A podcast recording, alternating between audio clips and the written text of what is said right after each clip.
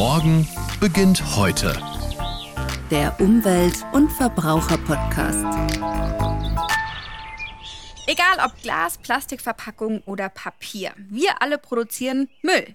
Bei manchen ist es etwas weniger, bei manchen etwas mehr. Wichtig dabei ist aber die richtige Mülltrennung, besser gesagt eine umweltfreundliche Mülltrennung. Doch wie trenne ich meinen Müll eigentlich richtig? Und was passiert mit dem Abfall, nachdem die Müllabfuhr ihn abgeholt hat? Wie wird er danach umweltgerecht verarbeitet? All diese Fragen klären wir in der heutigen Podcast-Folge. Ich bin Toni Scheuerlen. Hi. Ich befinde mich hier gerade in der kleinen idyllischen Stadt Gersthofen bei Augsburg, denn hier lebt die Familie Schmidt und wir wollen uns mal anschauen, wie die eigentlich ihren Müll trennt. Ich bin aber nicht alleine, weil alleine kann ich das nicht beurteilen, ob das auch fachgerecht gemacht wird. Deshalb habe ich mir Verstärkung dazu geholt. Martin Meyer ist ehemaliger Leiter des Abfallbereiches am LFU und er kann uns Infos geben über die ordnungsgemäße Entsorgung. Hallo Martin. Hallo Toni. Wir stehen schon vor dem Haus der Familie Schmidt. Hier vorne steht, dass die Klingel kaputt ist, also an der Haustür klingeln. Dafür gehen wir einmal durchs Tor und die Auffahrt hoch. Und hier sehen wir schon, hier wohnen mehrere Menschen. Hier klingelt. Huch. Oh, eine automatische Tür. Hallo? Hallo. Du musst Susanne sein. Ja, genau, die bin ich. Hallo, ich bin Toni. Hallo. Vielen Dank, dass ihr uns in die Heiligen Hallen hier gelassen habt, um ein bisschen mal über das Thema Alltagsmüll und Mülltrennung zu sprechen. Ähm, ich sehe gerade, ich habe beim Mittagessen gestört, oder? Ja, wir waren gerade fertig, gab jetzt auch nur was Kleines. Vielleicht, wenn man es im Hintergrund hört, das sind Yannick und Emil, die hier auch wohnen. Die sind aber gerade mit Dinos beschäftigt. Genau. Wenn ihr jetzt so ein Mittagessen habt, würdest du sagen, da fällt viel Müll an? Also jetzt bei sowas Einfachen es hält sich glaube ich, in Grenzen. Klar, äh, die Gurke essen sie lieber ohne Schale. Der Nachtisch ist jetzt Schokolade, der ist halt noch verpackt, aber ja, da hält sich jetzt in Grenzen. Könntest du einschätzen, wie viel Müll ihr als Familie so im Monat verbraucht? Wie oft man rausgehen muss zu den Tonnen? So hier unten in der Küche den Restmüll, den bringen wir ungefähr zweimal die Woche raus dann noch im Bad einmal die Woche vielleicht. Und ja, also seit wir keine Windeln mehr haben, ist schon deutlich weniger geworden. Wie trennt ihr denn euren Müll, beziehungsweise was trennt ihr genau? Also ja, wir haben schon einige verschiedene Behälter. Den gelben Sack in einer extra großen Tonne untergebracht. Daneben steht das Papier. Glas sammeln wir extra und Dosen dürfen wir seit Anfang des Jahres mit in den gelben Sack werfen. Das macht es ein bisschen einfacher wieder. Genau, dann haben wir Garten mit Kompost, da sind wir ganz froh. Und das, was nicht auf den Kompost darf, kommt dann noch in die braune Tonne. Also. Wenn es nicht gerade auf den Kompost kommt und die genau sehen können, was damit passiert, weißt du denn, was genau mit den verschiedenen getrennt gesammelten Müllarten passiert? Ja, also ich glaube, was wir so getrennt sammeln, gerade das Glas, ich glaube, das ist recht einfach. Da wird neues Glas draus. Bei den Verpackungsabfällen liest man häufiger, es also aus recyceltem Kunststoff. Da würde ich jetzt mal davon ausgehen, dass da schon das ein oder andere recycelt wird beim Kunststoff und ja, der Restmüll, der wird halt verbrannt. Jetzt haben wir hier einen Experten an unserer Seite. Martin, ist das denn so alles richtig, wie Susanne gerade die Mülltrennung hier im Haus beschrieben hat? Ja, die Susanne macht das schon recht gut. Das ist das klassische Mülltrennungssystem. Hausmüll, Verpackungsmüll, Papier, Glas, Metalle oder Dosen, je nachdem, wie es von der Körperschaft her vorgegeben ist. Das ist ja in vielen Kommunen recht unterschiedlich, wie der Müll getrennt wird. Auch die Entsorgungswege, die sie beschrieben hat, passen gut. Es ist alles richtig und von daher gibt es da nichts zu meckern. Susanne, hast du dich vorher irgendwie informiert, weil du gerade auch erzählt hast, Dosen war bis Anfang des Jahres noch eine getrennte Geschichte, jetzt kann es mit in den gelben Sack. Das haben wir aus der Tageszeitung erfahren. Das war ganz gut. Da ist man dann informiert worden, weil wir wissen von Bekannten, die eine gelbe Tonne haben, da dürfen die Dosen wohl schon länger rein und da haben wir uns öfter mal geärgert. Genau. Und dann stand es in der Zeitung, da haben wir uns gefreut, dass wir das jetzt nicht mehr extra wegbringen müssen. Jetzt sind natürlich einige Müllmythen im Umlauf. Ich finde zum Beispiel Papiertaschentücher. Was passiert mit denen eigentlich? Kommen die jetzt eigentlich in den Papiermüll oder doch in den Restmüll? Können wir ein paar davon aus der Welt schaffen, Martin? Ja, das können wir. Klar, Papier, Taschentücher sind benutzt, die sind verschmutzt, die gehören in den Restmüll. Das ist schon eine hygienische Frage. Also die gehören nicht in den Papiermüll. Das hat da überhaupt nichts verloren. Eine weitere Müllmythe ist beispielsweise, dass viele Leute der Meinung sind, Hausmüll geht unsortiert und unbehandelt auf Deponien. ist völliger Quatsch, ist seit 2005 in Bayern verboten oder in Deutschland sogar verboten, eigentlich auch in der EU. Aber wir haben eine gute Infrastruktur mit thermischen Abfallbehandlungsanlagen. Da wird der Hausmüll verbrannt, wird dadurch hygienisiert und vor allem das Volumen verringert und die Reste, was unten dann aus dem Rosten rauskommt, das geht dann entweder auf Deponien. Früher ist einiges davon auch in Baumaßnahmen gegangen, aber der Großteil wird auf Deponien abgelagert. Und das ist absolut inertes Material, da kann nichts mehr passieren. Was ist denn mit Bioplastiktüten? Es gibt ja für den Biomüll extra recycelbare Tüten. Was passiert mit denen? Kann man die wirklich einfach so in die Biotonne schmeißen? Also von Bioplastiktüten raten wir eigentlich ab, die in den Biomüll zu geben. Die werden zwar schon aus zum Teil nachwachsenden Rohstoffen hergestellt, aber das dauert ewig, bis sich die im Biomüll zersetzen.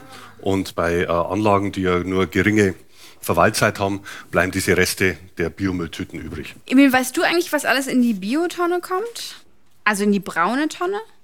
Was würdest du da reinschmeißen? Essensreste, alte Bananenschalen und ähm, Salatblätter. Was sagt der Experte? Fast richtig. Bei Wie den, nur fast? Ja, bei den Essensreste muss man Obacht geben. Das kommt da wieder auf die Kommune an oder auf die entsorgungspflichtige Körperschaft. Bei vielen ist es verboten, Fisch, Fleisch, Wurstreste in den Biomüll zu geben. Es ist einfach eine Hygienemaßnahme. Oh, das wusste ich auch nicht. Ja, das, da, da muss man immer genau schauen, was ist zulässig und was nicht. Das kommt darauf an, wie der Biomüll dann danach äh, behandelt wird. Eine Sache, die ich erst relativ spät mitbekommen habe, ähm, ist, dass zum Beispiel Feuchttücher oder Kosmetiktücher auf gar keinen Fall in die Toilette sollen, sondern weggeschmissen werden. War dir das auch immer so klar, Susanne? Also so klar war mir das auch nicht immer. Man sagt ja doch oft auf feuchtes Toilettenpapier dazu. Das denkt man eigentlich, kann man ganz normal in die Toilette werfen, aber so viel nachgedacht habe ich darüber auch noch nicht. Was gibt es denn noch, was wir ganz häufig vielleicht in die Toilette schmeißen, was aber eigentlich in den Müll gehört? Ja, da gibt es zwei Sachen. Das eine sind Medikamente. Viele Leute drucken aus den Blistern extra die Tabletten raus und kippen sie in die Toilette. Da hat das gar nichts verloren. Das äh, hat auch negative Auswirkungen auf die Kläranlagen. Das sind ja zum Teil Antibiotika und in die Kläranlagen helfen uns ja die Bakterien, die werden mit den Antibiotika bekämpft. Und was auch auf gar keinen Fall in die Kanalisation kommen soll, sind Essensreste und Öle und Fette, weil die sich mit der Zeit ablagern und dann die Kanalisation verstopfen. Und da gibt es zum Teil ganz, ganz üble Schäden an den äh, Rohren. Ein anderes Problem ist ja auch nach dem Kochen. Öle darf man, wie du gerade erzählt hast, nicht in den Abfluss kippen, sondern sollte die ja auch entsorgen. Aber schütte ich die jetzt einfach so in den Restmüll und dann am Ende wird alles total siffig? Oder wie geht man da am besten vor? Ja, da gibt es zwar Möglichkeiten, große Mengen Öle und Fette, da empfehlen wir eigentlich, die in einem verschlossenen Behälter zu sammeln. Also da kann man alte Flaschen nehmen oder ja, irgendwelche Plastikflaschen äh, würden sich anbieten, die kann man dann in die Restmülltonne geben. Das ist eine Möglichkeit. Kleinere Mengen mit einem Papierküchentuch äh, sauber machen und in den Restmüll geben. Es gibt aber auch bei einzelnen Kommunen Aktionen und Aktivitäten dahingehend, dass man größere Ölmengen sammeln kann und am Wertstoffhof abgeben kann, weil die gehen dann wiederum in die energetische Verwertung und da gibt es mittlerweile gute Sammelsysteme dafür. Susanne, wie macht ihr das hier? Habt ihr auch eine extra Ölsammelstelle im Haus? Nee, das haben wir bisher nicht. Da äh, wüsste ich jetzt gar nicht, wo, man, wo ich sowas unterbringen würde. Aber ich glaube, so mit dem Küchentuch die Pfanne auswischen, das machen wir schon öfter, gerade wenn da noch irgendwie Krümel drin sind. Und sonst versuchen wir eh eher Fett auch zu sparen, da nicht allzu großzügig mit umzugehen. Aber war jetzt interessant zu hören, ja. Jetzt erinnere ich mich, gab es auch mal die graue Tonne. Also zumindest war sie von außen grau. Susanne, erinnerst du dich da auch noch dran? Weißt du, was damit passiert ist? Also ich erinnere mich nicht dran, aber ja, viele Leute, ältere Leute sagen immer zu der schwarzen Tonne graue Tonne. Von dem her weiß ich, was gemeint ist, aber warum die graue Tonne heißt und nicht schwarze Tonne, weiß ich jetzt auch nicht. Martin, weißt du, was passiert ist? Man kann sich nur so erklären, die früheren Restmülltonnen, die haben wir auch Aschentonnen genannt. Mhm. Und die waren aus verzinktem Metall und das war halt grau. Okay, aber klassischer Restmüll. Klassischer Restmüll.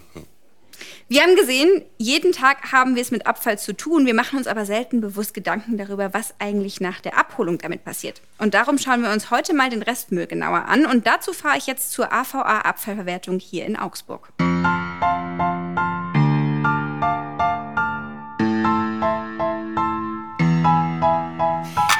Wie man hier unschwer erriechen kann, befinde ich mich jetzt in der AVA Augsburg, das Ziel unseres Restmülls. Und wir finden jetzt mal raus, was damit eigentlich passiert. Wie wird der Müll hier umweltfreundlich verarbeitet? Diese und weitere Fragen beantwortet uns jetzt Gerald Guggenberger. Er ist technischer Leiter der Abfallverwertung Augsburg und damit Mitarbeiter hier in der MVA Augsburg.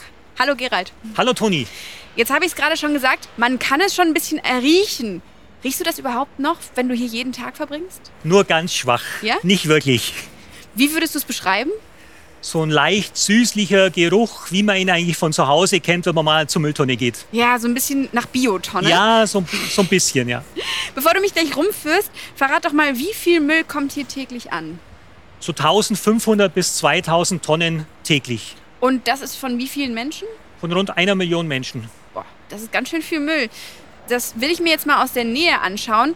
Was ist das denn hier für eine Lagerhalle, aus der so viele Geräusche kommen? Da sehen wir jetzt unsere Anlieferhalle. Da befindet sich unser Müllbunker drin. Da haben wir so Platz für 5000 bis 6000 Tonnen Müll. Hui. Davor sehen wir auch noch andere Menschen. Das sind unsere Mitarbeiter, Einweiser, die auch so eine Art Annahmekontrolle machen, die aufpassen, dass zum Beispiel keine übergroßen Störstoffe drin sind, also alles, was größer ist als ein Meter, da tun wir uns schwer in der Anlage, solche Dinge und die kontrollieren eben und lassen die Fahrzeuge dann abkippen. Und wer darf hier alles rein? Also wenn ich jetzt einen großen Laster mir miete, weil ich den Keller ausgeräumt habe, komme ich hier rein? Nein, du musst einen Anliefervertrag haben und über die Waage fahren können und die Waage vorne am Eingang, die kontrolliert, ob alle Modalitäten passen. Erst dann darf man eben reinfahren. Gut, dann äh, laufen wir mal rein, oder? Gerald, kannst du sagen, was du besonders an deiner Arbeit liebst? Also warum machst du die besonders gerne? Ich mache es besonders gerne, weil ich mir denke, dass man hier was Sinnvolles bewirken kann. Nicht nur bei der Müllentsorgung, sondern auch bei der Energie, die wir daraus gewinnen. Es ist ja schließlich Wärme, die sowieso da ist und die äh, sinnvoll zu nutzen. Das ist, ist mir ein großes Anliegen und macht Spaß, da einen positiven Beitrag zu liefern. Was passiert denn mit der Energie, die hier gewonnen wird? Also die Energie, die wir hier gewinnen, wir speisen äh, die in Form von Strom und Fernwärme ins Netz der Stadt Augsburg ein. Und nur mal, dass man so einen Vergleich hat, ein Drittel der Fernwärme der Stadt Augsburg kommt hier von der Müllverbrennung und es sind so 30.000 Haushalte. Das ist, wie ich finde, eine ganze Menge. Hat sich so ein bisschen das Müllverhalten der Menschen in den letzten Jahren verändert? Kannst du da irgendwas ausmachen? Also wenn die Pandemie nicht wäre, dann eigentlich nicht. Dann war es so relativ gleichbleibend. Jetzt in den Pandemiezeiten hat sich es natürlich gewaltig verändert. Es hat sich zum Beispiel das Reiseverhalten der Menschen geändert und es fällt einfach dann in den Sommermonaten, wo bisher eben eine Delle war, fällt mehr an.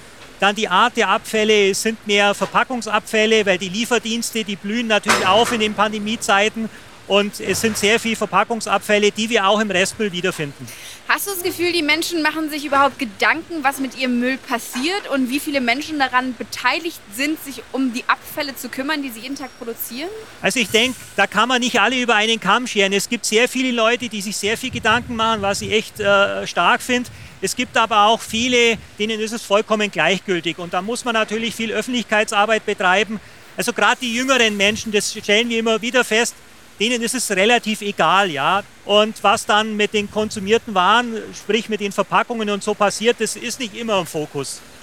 Jetzt muss man dazu sagen, der Betrieb hier, der funktioniert 365 Tage im Jahr durchgängig. Also ihr habt Schichtsysteme, das heißt, die Anlage ist immer am Laufen. Hast du das Gefühl, den Leuten ist bewusst, dass das hier ganz schön systemrelevant ist? Ich habe das Gefühl, dass es den Leuten nicht bewusst ist. Also zumindest einem Großteil. Aber ich würde da keinem einen Vorwurf machen, wenn man sich nicht direkt mit der Materie beschäftigt, dann denke ich mal, hat man da auch keine Einblicke. So, wir sind jetzt angekommen am sogenannten Müllbunker, ähm, müssen hierfür einen Helm und eine Warnweste aufziehen. Warum? Dass wir auf jeden Fall erkannt werden, also die Warnweste, dass uns hier kein Lkw-Fahrer äh, über den Haufen fährt sozusagen. Und Helm natürlich, es könnten ja mal Dinge herabfallen und deswegen tragen wir das sicherheitshalber. Wow, also das ist ja hier eine riesengroße Halle. Ein Laster steht schon da und hier steht, ohne Laster gibt es von einem zu wenig drauf. und da wird jetzt gerade die Klappe geöffnet. Was passiert denn jetzt hier genau? Ja, er macht jetzt hinten die Klappe auf und fährt dann wieder ein Stück zurück, um eben an die Abwurfkante zu kommen und dann kippt er den Inhalt ab in unseren Müllbunker. Ich habe mich gerade schon gewundert, weil diese Halle so leer aussieht. Dann fährt aber hier der LKW rückwärts an riesengroße Löcher im Boden ran. Und wenn man hier runter guckt, sowas habe ich noch nicht gesehen. So stelle ich mir den Geldspeicher von Onkel Dagobert vor. Also ein Müllberg, der hier durch dieses Abfallloch zu sehen ist. Und jetzt, wow. Das sieht aus wie eine, das sieht aus wie in einem Science-Fiction-Film. Ja. Jetzt kommt gerade ein Kran, der von oben den Müll greift. Also wie hoch ist dieser Berg? Der ist doch höher als ein Einfamilienhaus, oder? Ja, dieser Berg ist jetzt 25 Meter hoch bis 30 Meter hoch und dieser Bunker hat insgesamt ein Fassungsvermögen von ungefähr 6000 Tonnen Restmüll. Und diesen Kran, den wir jetzt sehen, den steuert unser Kranfahrer, der muss jetzt die Anlieferungen wegbaggern und der baggert die innen auf den Stapel, die wir nachher dann von oben sehen, wenn wir uns in der Krankanzel befinden. Wahnsinn. Hat was Dystopisches. So, wir gehen mal ein bisschen aus dem Lärm raus, weil hier jetzt gleich wieder weiter entladen wird. Und da ist auch ein Kollege von dir, Gerald. Darf ich mal ganz kurz fragen, was Sie hier machen? Ich bin Einweiser hier in der Anlage. Das heißt, ich sortiere den Müll nach Sorten, nach Derivationen, nach Brennwerte. Und wie oft passiert es, dass man feststellt, oh, da ist aber was drin, was gar nicht unbedingt reingehört? Es ist eine Skala 1 zu 10, erst bei 2. Oh, also noch hält sich in Ja, Grenzen. also hält sich in Grenzen, weite Grenzen. Kommt vor, aber es kommt nicht so oft vor. Und was ist so der meiste Müll, der hier abgeladen wird? Hausmüll, Gewerbemüll, Sperrmüll, was da ist. Wenn man jetzt täglich diese Müllmengen sieht, hat das Auswirkungen auf den eigenen Müllverbrauch? Nein, Nein? nein, Dann ist Ah, es so- halt Alter geworden. ich sortiere den Müll zu Ja. Hause. Und dann fällt das nicht so ins Gewicht und dann nicht so auf, ob mehr oder weniger. Deswegen kann man jetzt nicht pauschal sagen, es wird mehr oder man merkt es. So, jetzt sind wir hier in der Krankanzel. Ich dachte ja wirklich, wir steigen auf den Kran, aber das hier sieht aus wie so eine Zentrale. Überall hängen hier Bildschirme und drei Steuersessel, die sich hin und her drehen. Und damit kann der Kran bedient werden, oder Gerald? Damit kann der Kran bedient werden.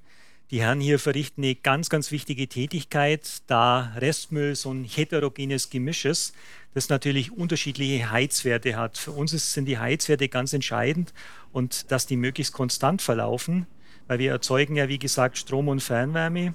Und das haben die Herren im Blick und haben eben die Aufgabe, den Brennstoffmüll möglichst so aufzugeben, dass eine konstante Heizwertmischung aufgegeben ist. Das, was man gerade hat rauschen hören, ist ein riesengroßer Greifarm, der gerade an unserem Fenster vorbeigefahren ist. Man kann sich das ein bisschen so vorstellen wie auf dem Jahrmarkt, wenn es diese Greifarme in diesen Glaskästen gibt, wo man sich ein Kuscheltier rausziehen kann, nur in tausendfacher Größe wahrscheinlich. Was passiert mit dem Müll, der jetzt aus dem Bunker hier gerade hochgefahren wird? Also, die haben hier zwei Aufgaben. Einerseits den Müll gut zu mischen, das macht er hier jetzt gerade eben, damit eben die Heizwerte möglichst ausgeglichen werden, dass es möglichst konstanter Heizwert ist, der dann auf die Verbrennung aufgegeben wird. Und die zweite Aufgabe ist eben, den Müll auf die Verbrennungsöfen zu beschicken. Und hier oben sehen wir die Trichter. Hier ist zum Beispiel von einer Linie so ein Mülltrichter. Den nimmt er dann, wenn er ausreichend gemischt hat, auf und gibt den Müll in den Mülltrichter. Dann wird er ins Feuer geschoben auf so einen Verbrennungsrost und da entstehen Temperaturen so um die 1000 Grad. Und damit die Kessel nicht beschädigt werden, werden die gekühlt mit Kesselspeisewasser. Das ist speziell konditioniertes Wasser. Das Wasser kühlt den Kessel im Außenraum und das Wasser wird dabei erhitzt, also es nimmt die Wärme auf. Aus diesem erhitzten Wasser wird Wasserdampf. Wir erzeugen hier Wasserdampf mit bei äh, 40 Bar und 400 Grad und der wird über zwei Turbinen geführt und dabei wird Strom und Fernwärme erzeugt. Jetzt haben wir die Möglichkeit, auch mal einen Kranfahrer zu fragen, den Herrn Sipple. Jetzt sitzen Sie hier auf so einem beeindruckenden Stuhl, der sieht aus wie so ein übergroßer Gaming-Stuhl. Was genau passiert mit dem Joystick und den ganzen Knöpfen und Bildschirmen hier vor Ihnen? Also vor kurzem haben wir umgebaut das Ganze, alles digitalisiert. Jetzt muss ich das Ganze beobachten und äh, es ist so wie in einem Spiel. Ich beobachte die ganzen Bildschirme und drücke ich die zum Beispiel einen Knopf und der Greifer fährt zum Trichter. Der Kran fährt von alleine und alles läuft automatisch. Und eine Ladung von Müll, so ungefähr vier Tonnen, die gehen jetzt in den Trichter rein.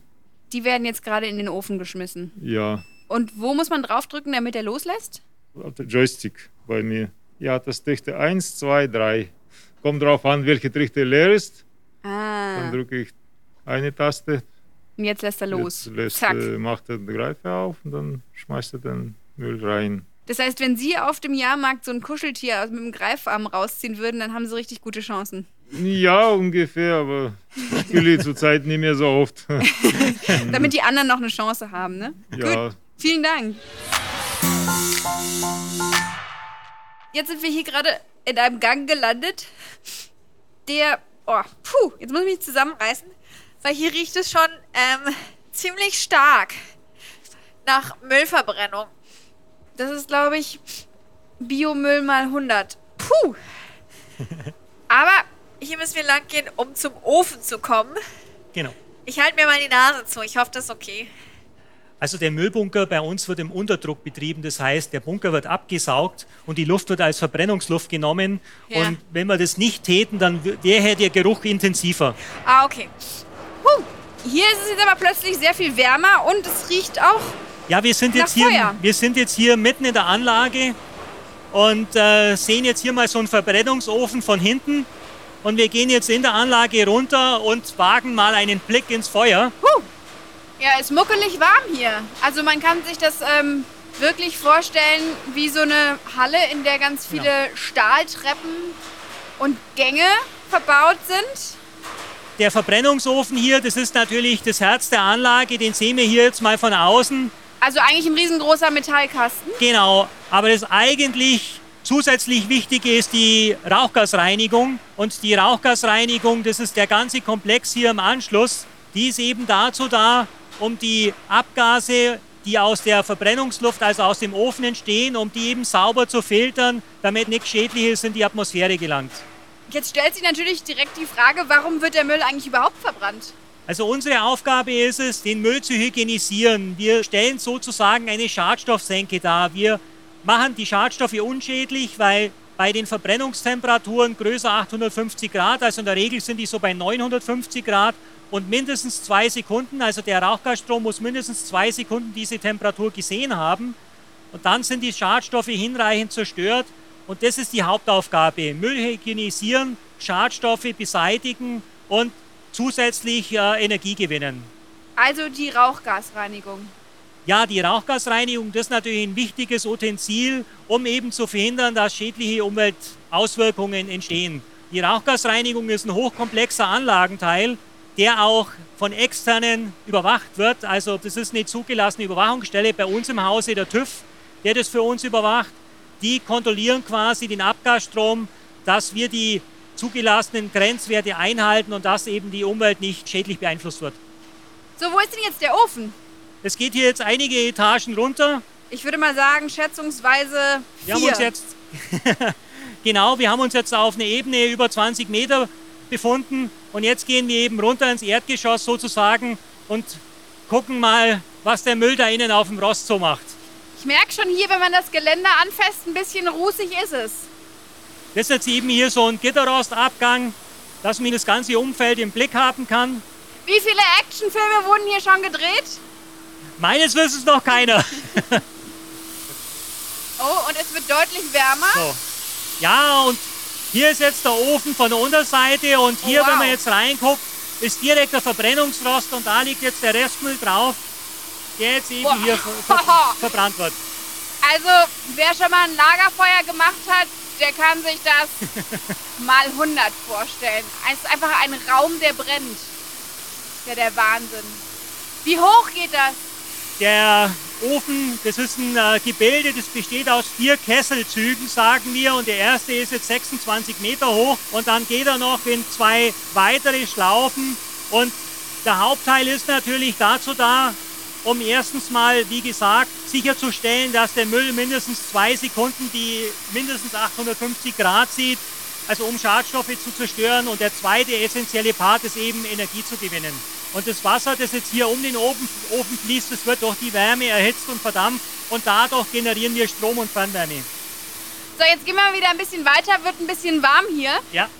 Jetzt hätte ich noch eine Frage zum Abschluss. Was bleibt denn jetzt eigentlich übrig von dem ganzen Müll außer Asche? Also es bleibt die Schlacke über und äh, Reste von der Rauchgasreinigung. Man kann sagen, es sind so zwischen äh, 20 und 22 Prozent bleiben da über vom, vom Input her. Und was wir dann tun, wir ziehen dann nochmal die Wertstoffe aus dieser Schlacke raus. Heißt, da wären Eisen, Kupfer, Aluminium und das sind so ungefähr 10 Prozent, die wir da noch rausholen. Die dann, wir nennen es beraubte Schlacke, die kann dann zum Beispiel auf Deponien verwertet werden oder auch unter Tage kann sie gegeben werden und als Baustoff auch verwendet werden. Deponien ist ein gutes Stichwort. Das Thema greifen wir nämlich in der nächsten Folge weiter auf. Das soll es jetzt hier erstmal gewesen sein. Wir sind wieder am Anfang angekommen. Vielen Dank, Gerald, dass du mir alles gezeigt hast. Wunderbar, danke.